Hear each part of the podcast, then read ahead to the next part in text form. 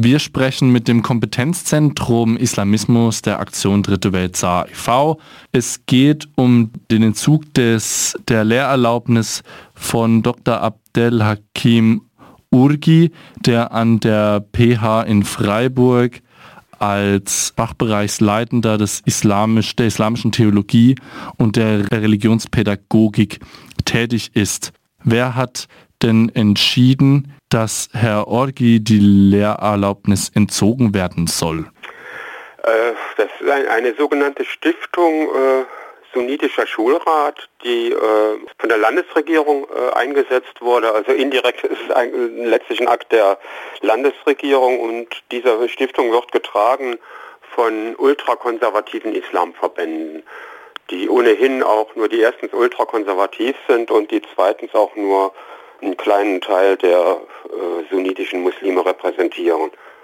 Wir haben unsere Kriterien halt an, an äh, vernünftigen Islamunterricht, an einen äh, demokratisch verantwortbaren Islamunterricht haben wir ja in einem Papier äh, fest, äh, formuliert und diese Stiftung, die jetzt da die, die Entscheidung darüber trifft, ne, die entspricht ganz und gar nicht diesen Kriterien, die wir ja auch nicht einfach so formuliert haben, sondern äh, wir haben das einfach im, im Sinne also eines emanzipatorisch kritischen demokratischen Religionsunterrichts formuliert. Nun sind aber diese beiden Verbände, äh, die diesen äh, Schulrat stellen, also beide ultrakonservativ. Ne, das ist ja jetzt ist hier nicht, geht ja nicht erst aus dieser Entscheidung selbst hervor, sondern äh, diese Verbände sind ja bekannt und berüchtigt. Also der Verband Islamischer Kulturzentren zum Beispiel, äh, die äh, propagieren halt einen an der Scharia orientierten ultrakonservativen Islam äh, mit Geschlechtertrennung. Äh, Frauen gelten als unrein äh, sind stark äh, antisemitisch, anti-israelisch und auch äh, und der andere Verband, der beteiligt ist, die Islamische Gemeinschaft der Bosniaken, äh, ist auch ultrakonservativ. Die haben verschiedentlich auch schon äh, ja, in verschiedenen Stellungnahmen unter anderem sich auch äh, klar anti-israelisch geäußert. Also da ist, war einiges im Vorfeld schon äh, über diese Verbände bekannt, ganz unabhängig von dem, was sie jetzt machen. Umso unverständlicher ist es halt, dass die Landesregierung äh, die Verbände, die, diesen Verbänden jetzt diesen Auftrag erteilt hat. Und jetzt auf einmal redet sich die Landesregierung äh, damit heraus, sie haben sich neutral zu verhandeln, äh, sie haben sich neutral zu verhalten, was ja schon ein Widerspruch in sich ist, nachdem man vorher diese Verbände beauftragt hat. Woher haben denn diese Menschen die Befugnis, ähm, bekommen, darüber zu entscheiden, wer jetzt beispielsweise an diesem Beispiel an der Pädagogischen Hochschule in Freiburg lehren darf? Äh, ja, die Landesregierung als Kultusministerium, die haben halt äh, analog zu den Kirchen für christlichen Religionsunterricht Ansprechpartner gesucht und äh, sind dann auf diese auf, auf, auf diese äh, Verbände gestoßen.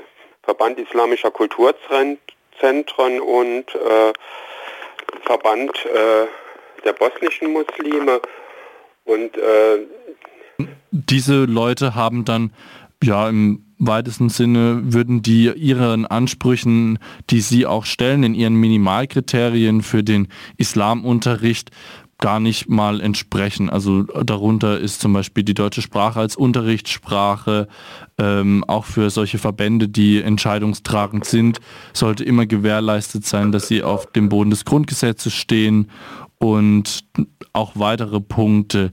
Welche Folgen über die Pädagogische Hochschule in Freiburg hinaus hätte denn ein solcher Entzug der Lehrerlaubnis? Ja, ich meine, es werden ja äh werden ja nicht nur Freiburger ausgebildet. Es ist ja, ich meine, ein, eine der, eines der Zentren für die äh, Ausbildung islamischer Religions, äh, Religionslehrer und Lehrerinnen in Deutschland. Die werden halt, die, die halt also auch befähigt werden sollen, einen äh, demokratischen, wissenschaftlichen Kriterien äh, genügenden Religionsunterricht äh, zu erteilen. Und das wird dadurch halt unterlaufen in, in dem halt äh, ultrakonservativen äh, Islamverbänden die Befugnis äh, übertragen wird. Können Sie sich irgendwelche Motivationshintergründe für einen solchen ja eine solche Kommissionierung dieser beiden Verbände, die ja offensichtlich Problematiken aufwerfen, wie zum Beispiel auch einer ihrer Punkte der Minimalstandards für einen Dialog mit Islamverbänden, dass ähm, Antisemitismus klar abzulehnen ist und auch das Existenzrecht Israels anerkannt werden muss. Wieso konnten die überhaupt in diese Kommission kommen? Also gibt es da irgendwelche Erklärungsgründe, die sie sich irgendwie zusammenreimen können? Naja, es ist erstmal äh, eine sehr bequeme Tour. Ja, und Leute, ich denke, Leute, die halt äh, nicht zu kritischem Denken erzogen werden, äh, sind vielleicht den Herrschenden auch ganz lieb. Und ich denke, man, man möchte auch nicht äh, sich mit einer bestimmten islamischen Klientel und also noch so ultrakonservativ verderben. Weil die wäre natürlich, äh, wäre da die Landesregierung selber mal zu fragen, ne, was die dazu sagen. Ist Ihnen bekannt, dass bisher irgendeine Institution abseits jetzt der Aktion Dritte, Aktion Dritte Welt sah, irgendwie Widerstand gegen diese, diesen Entzug geplant hat? Oder haben Sie in Ihrem Raum Aktionen geplant, die dem Widerstand leisten? Ja, wir haben, äh, wir haben halt äh, unseren Beitrag dazu geleistet und werden auch weiter äh, unseren Beitrag dazu leisten, die Sache an die Öffentlichkeit zu bringen. Es gibt auch verschiedene äh, Solidaritätsaktionen, auch zum Teil von Einzelpersonen. Es gibt diverse Presseberichte inzwischen, äh, unter anderem zuletzt jetzt auch, ich meine, Stuttgarter Zeitung kennen Sie ja zuletzt, hat auch äh, der evangelische Pressedienst kritisch darüber berichtet, also kritisch über diese Islamverbände. Äh, es ist jetzt ich meine, im Moment einiges an, äh, Öffentlichkeit, an Öffentlichkeitsarbeit am Laufen.